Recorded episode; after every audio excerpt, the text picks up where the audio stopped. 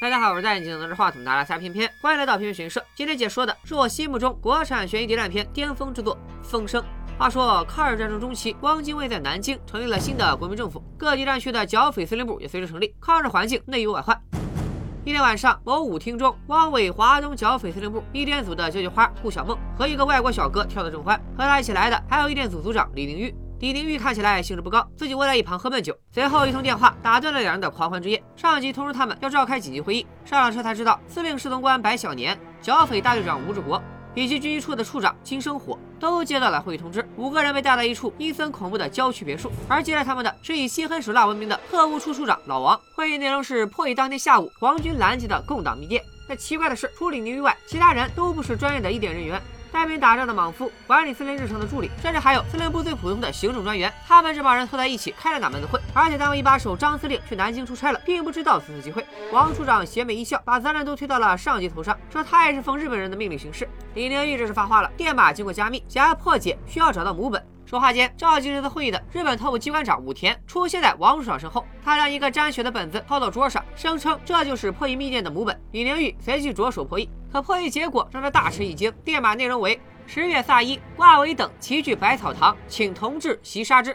十月萨伊就是十月三十一号，挂尾就是指日本军队的挂尾中将。原来，近期日本军队各种秘密间谍以及高级将领屡遭暗杀，特务机关长武田得到线报，说代号为老枪的反日组织领导人策划了这一切。武田怀疑他们内部有老枪的卧底，尽管自己即将被遣送回国，但武田不愿意就此饮败而归，为家族蒙羞，因此主动请缨揪出内鬼。在最近的一次暗杀行动中。对，就是段奕宏被杀的这一次。谁能想到浓眉大眼的团长居然也叛变了？日本人活捉了女杀手，但用尽各种酷刑都没能撬开他的嘴。最后日本人放出大招，请来了名叫六爷的老中医。这个六爷估计是刚从检察院退的休。他有一个刑讯逼供的奇招，那就是扎针。他的针上沾有自己配的药液，专扎穴位。扎完之后，疼痛痒酸麻五味俱全。女杀手被扎之后就招了。于是日本人不仅得到了共党情报站的密码本，还知道了联络人的相关信息。被俘的女杀手的确是老枪的部下。每次行动前，上级会派人在重航标告示栏贴发指令。武田勋的派人在告示栏盯梢，没想到却发现贴告示的人竟然是司令部的清洁工苏大强。发现这点后，武田立即通知取消逮捕。既然贴告示的是司令部的清洁工，那么可以推测，给他下达指令的人很可能就隐藏在司令部。不错，线报显示这个卧底代号叫老鬼。我来下个套吧。什么套？武田准备给老鬼下个套，来个瓮中捉鳖，并通过这个老鬼顺藤摸瓜，抓到背后指挥的老枪。他命人发出一份假情报，声称挂尾将在十月三十一号在百草堂集会。如果共党对这次假集会有所反应，就说明司令部内的确有鬼。现在看来，武田的算盘是打对了。之所以大半夜把这五位请来，正是因为那份假情报只进了他们的手。也就是说，老鬼就在这五人中间。五人觉得狼人杀，那可是真刺激。武田劝老鬼主动自首，王处长则顺着主子的话说。在没有找到老枪之前，所有人都不能离开别墅。一时间人心惶惶，大家各回各屋后，王处长在暗中观察这几位的反应。每位的房中都安装了监听器。两位女士同屋，李宁玉一副心事不宁的样子，伏案给失联好几天的男友写信。顾小梦看起来倒是甚为轻松，她发现李宁玉旗袍开线了，于是找出针线替玉姐缝起了旗袍。俩人有一搭没一搭的闹了起来。顾小梦还说她知道谁是老鬼。这时窗外传来唱戏的声音，李宁玉走上阳台，发现是隔壁的吴志国唱的是唐山皮影戏《空城计》。顾小梦这才发现，他和吴大队长竟然是老乡。一高兴，他答应出去之后请同事们喝大酒。一旁的李玲玉依然是一副心不在焉的样子。翌日清晨，王处长开始挨个约谈这几位可疑人员。先是金生火，金胖子坦言自己媳妇儿和司令夫人是堂姐妹，他全靠这层裙带关系，还当上这个军医处长。虽然负责军医处，但他其实对业务一窍不通，根本不是干间谍的料。哎，搞不好是他们日本人被渗透了，对吧？白小年的说辞却恰恰相反，他的怀疑对象直指金生火。不一会儿功夫，抖露出一堆老金的黑料，什么有个在延安当参谋长的侄子，用走私军火的黑钱包小妾。别看白小年就是个侍从官，其实和司令的关系匪浅，呃，就是字面的意思，关系非常的深入紧密。你们都明白了吧？总之，白小年知道不少人的八卦黑料。我那谁的黑点都有，包括你。大小姐顾小梦背景硬，她爸是汪精卫的把兄弟，给日本航运队捐过飞机，因此被软禁了，也不改以往金贵的样子。软萌硬泡房门口的卫兵想打电话回家，让人送些日用品过来，不过卫兵没答应，于是他把家里电话给了卫兵，让他帮忙转达自己的需求。这时，王处长从楼下叫住顾小梦，让他回忆当天经手电文时，在流程上是否有什么纰漏。不知道，不清楚，没法确定。你刚才想说什么？没什么。有件事过了你的脑子。顾小梦这才说出他的疑虑。当年他给金龙火送电文的时候，吴志国也在场。按说涉及本部门也有机密，外人应该回避。可吴志国不但没有回避，反而凑上去看了一眼，因此显得有点可疑。吴志国却对一切指控嗤之以鼻。他跟随汪精卫多年，出生入死，光枪伤就受过三回，怎么可能是间谍呢？最后一个是李宁玉，他还是一副不好惹的样子，表示自己什么都不知道。在确定顾小梦的字条没有问题后，武天吩咐王处长不要把纸条给他的家人，而是按照清单直接去采购。武天还让金处长在晚饭前把大家的不同说法全都放出去。于是到了晚饭时分，好戏开场了。妖就是妖，他不是人，修行千年他也成不了人。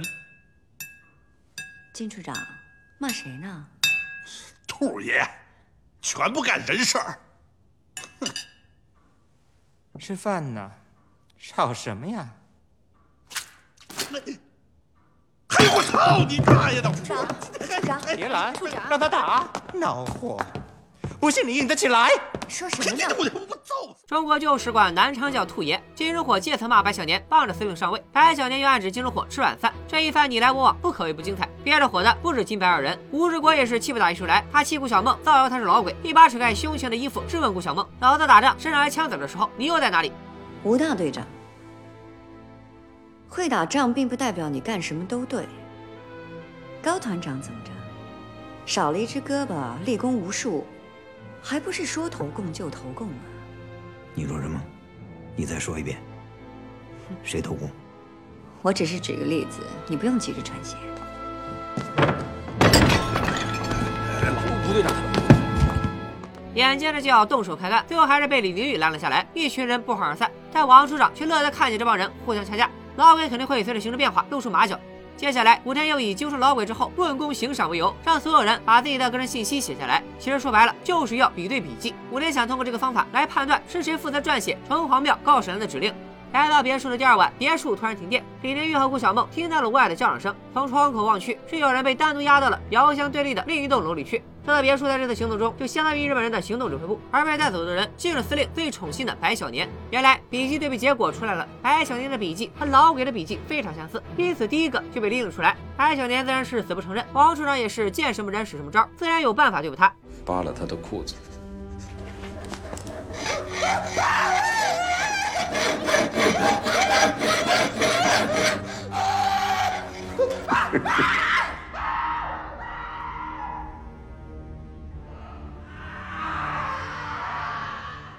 知道你们看完啥感觉？感同身受的小伙伴可以把菊花一紧打在公屏上。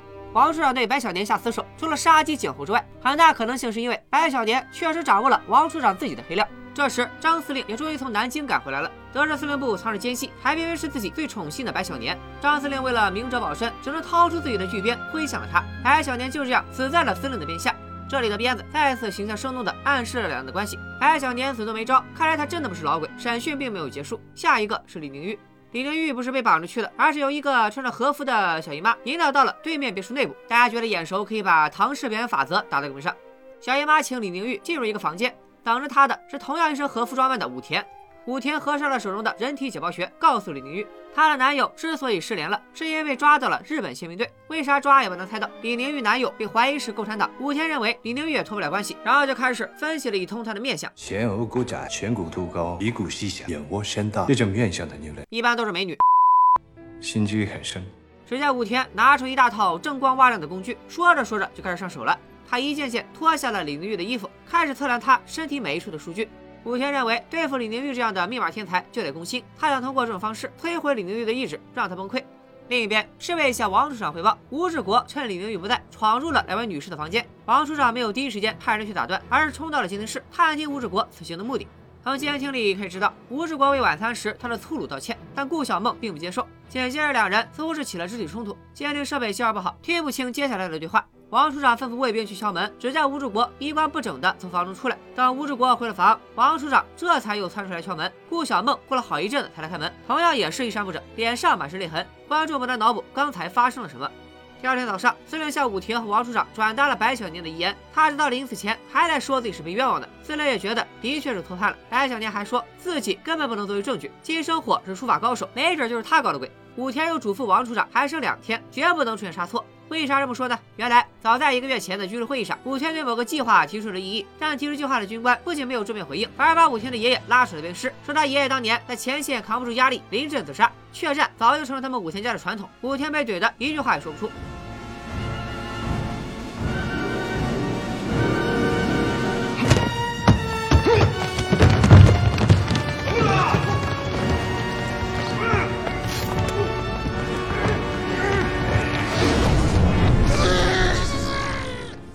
忍无可忍，直接暴力反杀，最终落得个要被发送回本土的下场。不久之后，武田就要被遣送回国，在回国前，他发誓一定要打个漂亮的翻身仗。这就来到了众人进入别墅的第三天。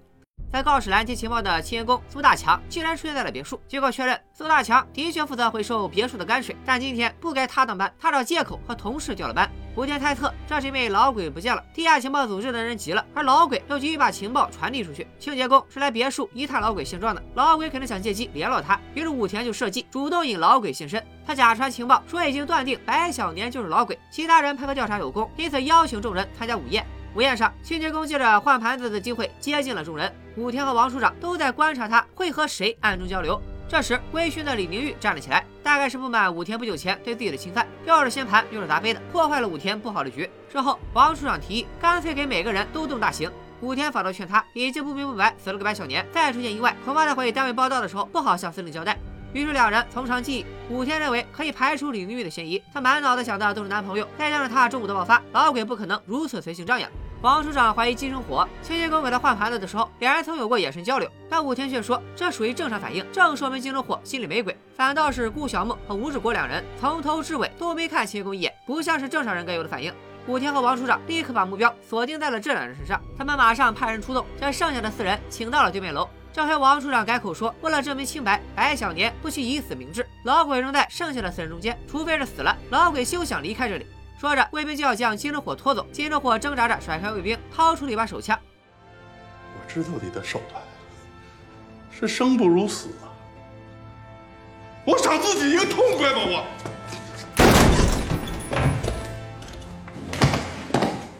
狩猎完老金的尸首，王处长和卫兵离开了，还剩李明玉、顾小梦、吴志国三人。房间内三人并无交流，只是沉默不语。突然，又有卫兵冲进来，强行带走了李明玉。李明玉是一路尖叫，以为自己命不久矣。可没想到，王处长只是让他回房间去。看来刚才老金被拖走，也是放他回房间。可惜老金心理素质太差，大家可以把白给打在胳膊上。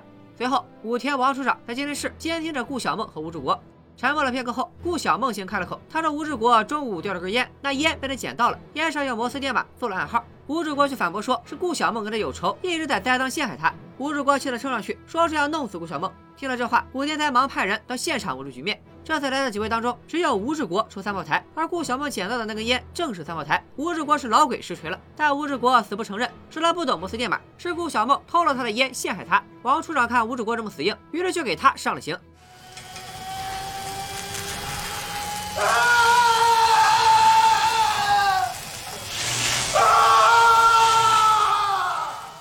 花开两朵，各表一枝。暂时解除危机的顾小梦和李宁玉也在房内演了一出攻心计。顾小梦刚为李宁玉补好旗袍，李宁玉却疯疯癫癫地说：“他知道吴志国是被冤枉的，但他也不会去主动揭发顾小梦。”听了这话，顾小梦示意李宁玉屋内有窃听器，他扯了几段胶布，将窃听器一一封住，然后将李宁玉拉到了卫生间。你什么时候知道的？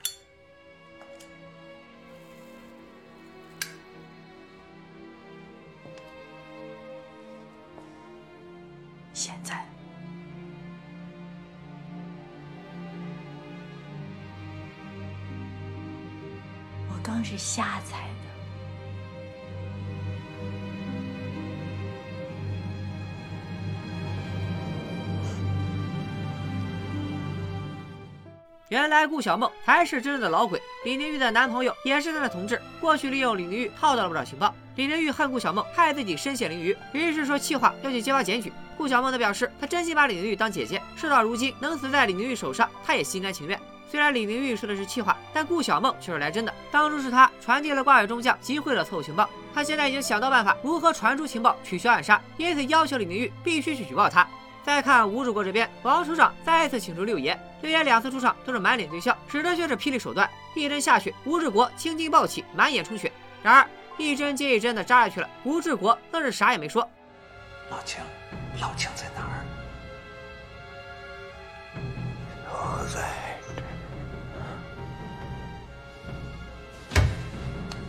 正当六爷要使出他压箱底的招数时，李明玉闯了进来。他拿着一盒三胞胎，说是在顾小梦被子里发现的。吴志国的确是被栽赃的。王处长立马就慌了。吴志国论官阶比他还要大一级，这要是出去了，肯定得打击报复自己。老王立刻派人把吴志国送去医院抢救。只是没想到，这吴志国人都在鬼门关边上了，还在唱着他的唐山皮影戏。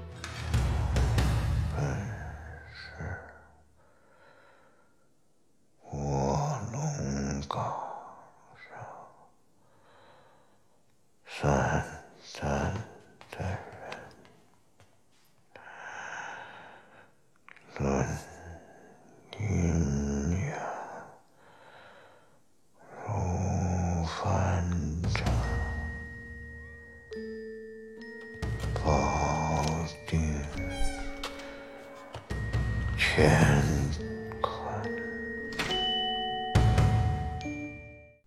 总算逃过了一劫，顾小梦这边却是被牢牢锁定。他自然是什么都没说。都知道王处长的手段了得，但他对顾小梦也确实有好感，因此不忍痛下狠手。大型演示上到一半就喊停了。这时武田进来，武田擅长攻心，用顾小梦的家人作为要挟。无奈之下，顾小梦只好妥协。他承认自己是老鬼，直接接受老枪的领导。他之前传递情报时就一直模仿白小玲的笔记，所以能把嫌疑转嫁给他。不过武田不想听这些，他急于抓住幕后主使老枪。顾小梦偏偏不说老枪，反而开始说起他对武田的了解。他知道武田的一切家世背景，知道他内心懦弱，因为祖父临阵自裁而自卑，渴望证明自己。嘴上说着，顾小梦手里已经用事先藏在衣服上的缝衣针解开了手铐，趁武田靠近他，一把抱住武田，咬住他的耳朵。王处长正带着司令赶到此地，看到顾小梦袭击武田，虽然武田大喊着不要开枪，王处长还是啪啪几枪，结果了顾小梦的生命。只见武田满脸的悲怆，顾小梦故意求死，这下得到老枪，最后的希望也没有了。而司令此时赶来，是因为他知道了武田并没有得到上级的授权，此次行动完全是他假战圣旨。现在虽然抓住了老鬼，但老枪依然下落不明。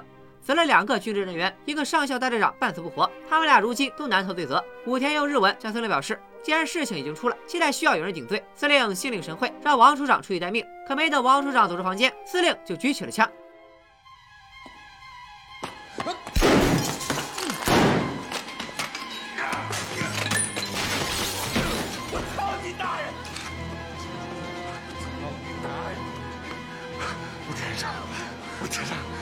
我对你也是，你记住了啊！你让他们。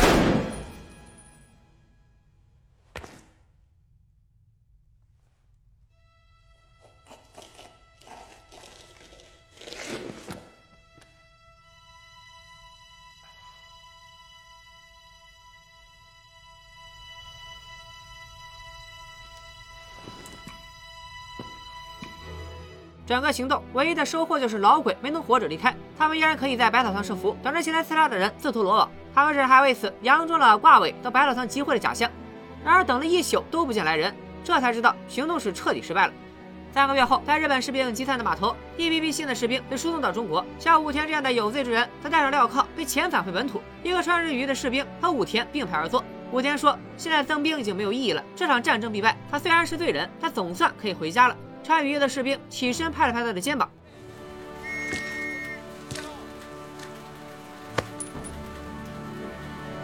送你上路。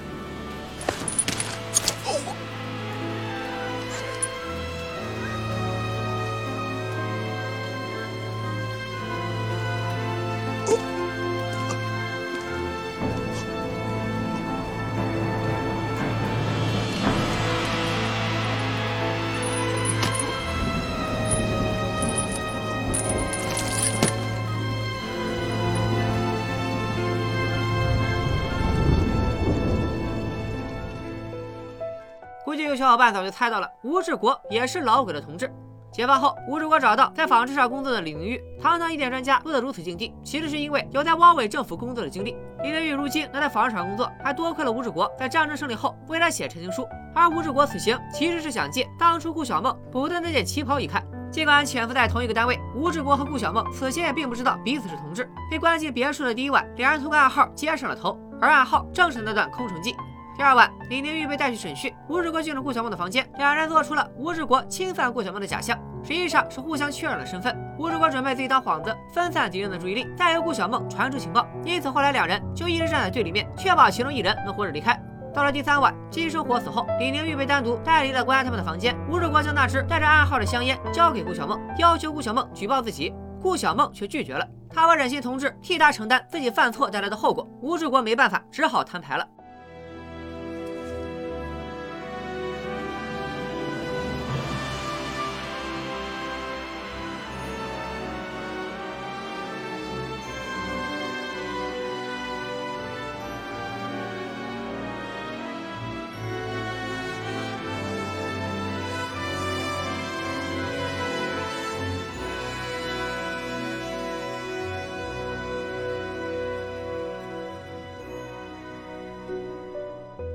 回到房间后，顾小梦又要求李宁玉举报自己，就是想保吴志国出去。在医院，吴志国再次唱起那首《空城计》。随着曲调唱词的变化，潜藏在医院里的情报人员听懂了这其中的含义，情报终于顺利被传出。为避免吴志国这条路走不通，顾小梦同时把情报缝在了自己的内衣上。他死后，尸体自然可以被送出别墅，身上的情报也会被自己人收到。李宁玉听后大受震动，带着吴志国回到自己家，找出那件早已经压箱底的旗袍，旗袍边缘是用线缝出的摩斯电码。翻译过来就是顾小梦留给李宁月的遗言，这一段非常动人。偏偏在二刷的时候，依然忍不住在弹幕里敲上五个字：向先辈致敬。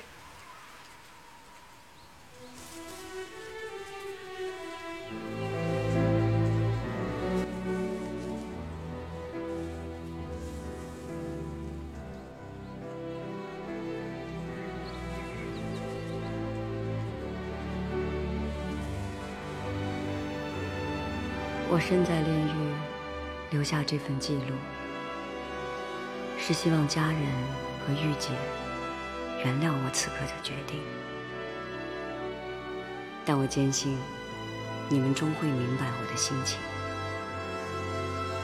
我亲爱的人，我对你们如此无情，只因民族已到存亡之际，我辈只能奋不顾身，挽救于万一。我的肉体即将陨灭，灵魂却将与你们同在。敌人不会了解，老鬼、老枪不是个人，而是一种精神，一种信仰。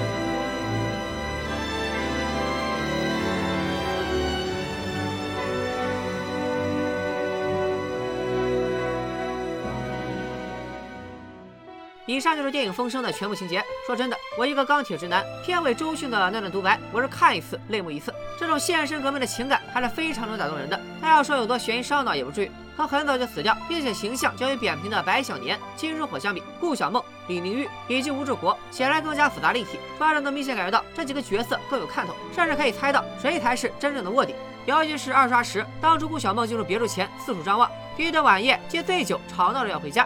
和吴志国扔老乡的对话，以及要打电话联系家人送东西，都显得别有用心。而当王处长逼问遭受酷刑的吴志国老枪到底在哪时，吴志国回答就在这儿，其实也暗示了他的身份。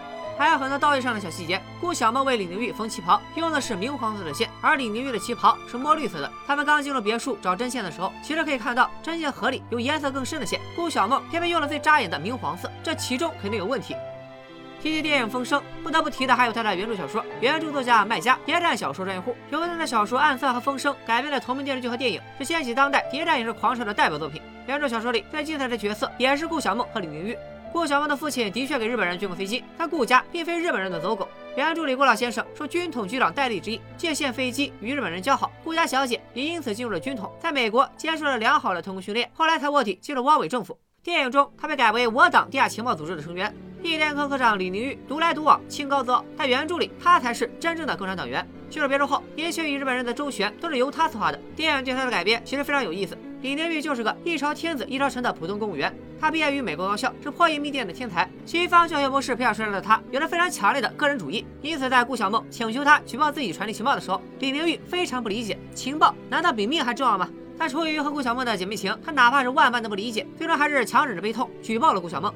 电影和原著的结局也略有不同，尽管都是成功传递了情报，但电影中是由吴志国和顾小梦共同传递的。原著则有两个结局，其一是李宁玉把情报隐藏在了送给儿子的画中，他死后遗物被送出别墅，传递到了同为情报组成员的丈夫手中。但小说里顾小梦的说法，在当时的那种危局之下，死人的遗物怎么可能第一时间就被送出呢？李宁玉自知无法自保，苦苦哀求顾小梦让他这个国民党替共产党传递情报。最终，顾小梦被李宁玉的革命意志打动，冒险帮他传递了情报。其实我也是更倾向于第二种说法。那么这样一来，电影里顾小梦把情报纹在了自己的内里，这个方法就显得有些不合理。且不说日本人会不会在如此紧急的情况下还能优先处理顾小梦的尸体，就算能马上处理，也势必会把他从头到脚查个遍。衣物上的摩斯电码怎么可能不被发现？同样的道理，顾小梦给李明玉补的旗袍，李明玉珍藏了这么多年，居然也没有拿出来仔细看看。以他的能力，这么长短不一的针脚，一看便知道是摩斯电码。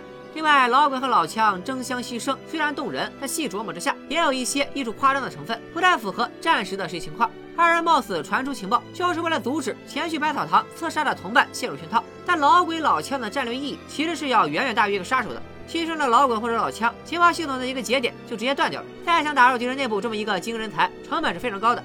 其实原著对老鬼先生的行为解释的更加符合逻辑，因为他要保护的同志是中央派出的高级代表，这样一来。丢走宝具的操作才是合理的。当然了，总的来说，这些都算瑕不掩瑜，并不影响《风声》成为一部经典的国产谍战片。几位实力派演员的真实表演，让很多观众在一刷的时候产生了极强烈的情感共鸣，以至于并没有注意到这些逻辑上的小 bug。本期编剧悬疑社推荐作品《风声》，画意指数八点五，逻辑指数七点五，悬念指数八点零，反转指数八点五，烧脑指数七点五。豆瓣评分八点二分，i like BB 评分七点三分，别人给出的悬疑鸡蛋值八点零分，强烈推荐。这期片片悬疑社就到这里，还想看我解说哪部悬疑电影或者悬疑剧？弹幕评论告诉我，也别忘了三连支持一下这个视频。咱们下期片片悬疑社再见，拜了个拜。